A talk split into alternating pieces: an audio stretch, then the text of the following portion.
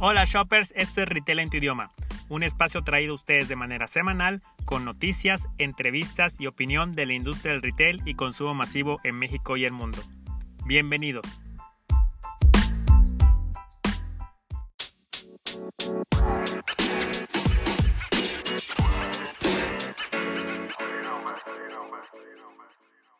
Hola shoppers, espero se encuentren muy bien en medio de esta alza de contagios que estamos viviendo.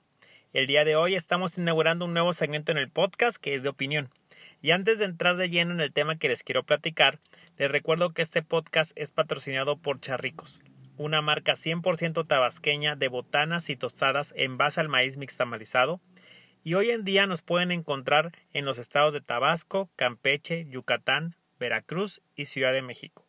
Si no han probado sus productos, les invito a consumirlos y que sigan apoyando al consumo local.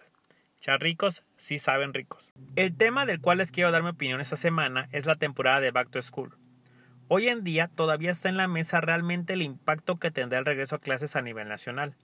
La derrama esperada para el siguiente ciclo escolar es de 82 mil millones de pesos, que es una cifra muy similar a la que tuvimos en 2019 donde el beneficiario primario son todos los negocios en giros de papelerías y librerías. Es natural que al volver a los planteles educativos, millones de estudiantes de todos los niveles tendrán que adquirir libros, cuadernos, mochilas y otros artículos como uniformes y calzados que se necesitan para ir a la escuela, esto tanto públicas como privadas.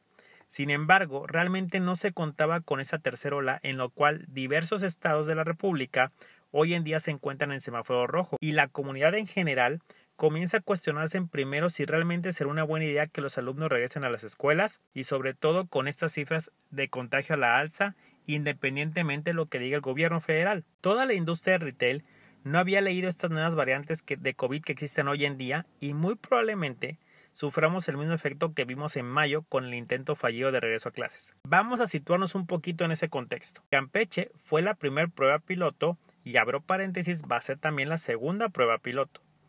El comercio no vio ningún incremento con ese primer regreso a clases, y esto principalmente porque no existieron listas de artículos escolares debido a la incertidumbre que había entre la comunidad de la cantidad de alumnos que pudieran asistir a clases y la modalidad híbrida que se tenía para ese estado. En menos de dos semanas, cuando se dieron las clases presenciales, se dieron los primeros contagios entre los maestros, los cuales ya estaban vacunados, y entre alumnos y por ende sus familiares por lo cual tuvieron que regresar a una modalidad en casa. Lo cierto es que en la última lectura que tenemos en el mes de mayo, más de 20.000 papelerías se encuentran totalmente quebradas y para los productores y comercializadores de artículos escolares tras más de un año de clases en línea se mantienen con una caída del 45% sin mostrar avance alguno. Ahora bien, puede existir cierto respiro en este segundo intento a nivel nacional, principalmente por eso, porque se va a dar a nivel nacional no se tenía previsto, como anteriormente, que solo se iniciara con Campeche y de ahí se fueran con Nayarit. Entonces, muy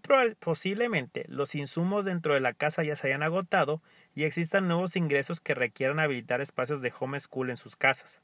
Entonces ahí viene la compra tal vez de iPads, laptops, computadoras, escritorios, etc. Pero la realidad es que todo pinta para un escenario muy poco positivo donde apenas se puede recuperar un 50% de la demanda que se perdió antes de la pandemia. Sigue siendo una expectativa muy alta debido a que inclusive muchos alumnos lamentablemente no regresarán a clases este ciclo, optando por tutorías en casa que al final no requieren el mismo grado de inversión y gasto que el ingresar directamente al ciclo escolar. Por lo pronto, esperemos que los contagios puedan ser mitigados para finales de agosto y sobre todo que cada uno de nosotros seamos responsables para evitar más contagios porque al final es un segundo golpe muy muy duro para la parte de todo negocio alrededor del back to school y posiblemente muchos negocios que dependen de esto no vayan a sobrevivir este segundo cierre.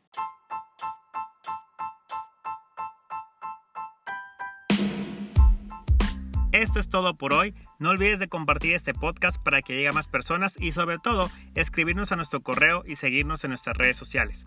Como siempre, te deseo una excelente semana y nos vemos algún día en el super.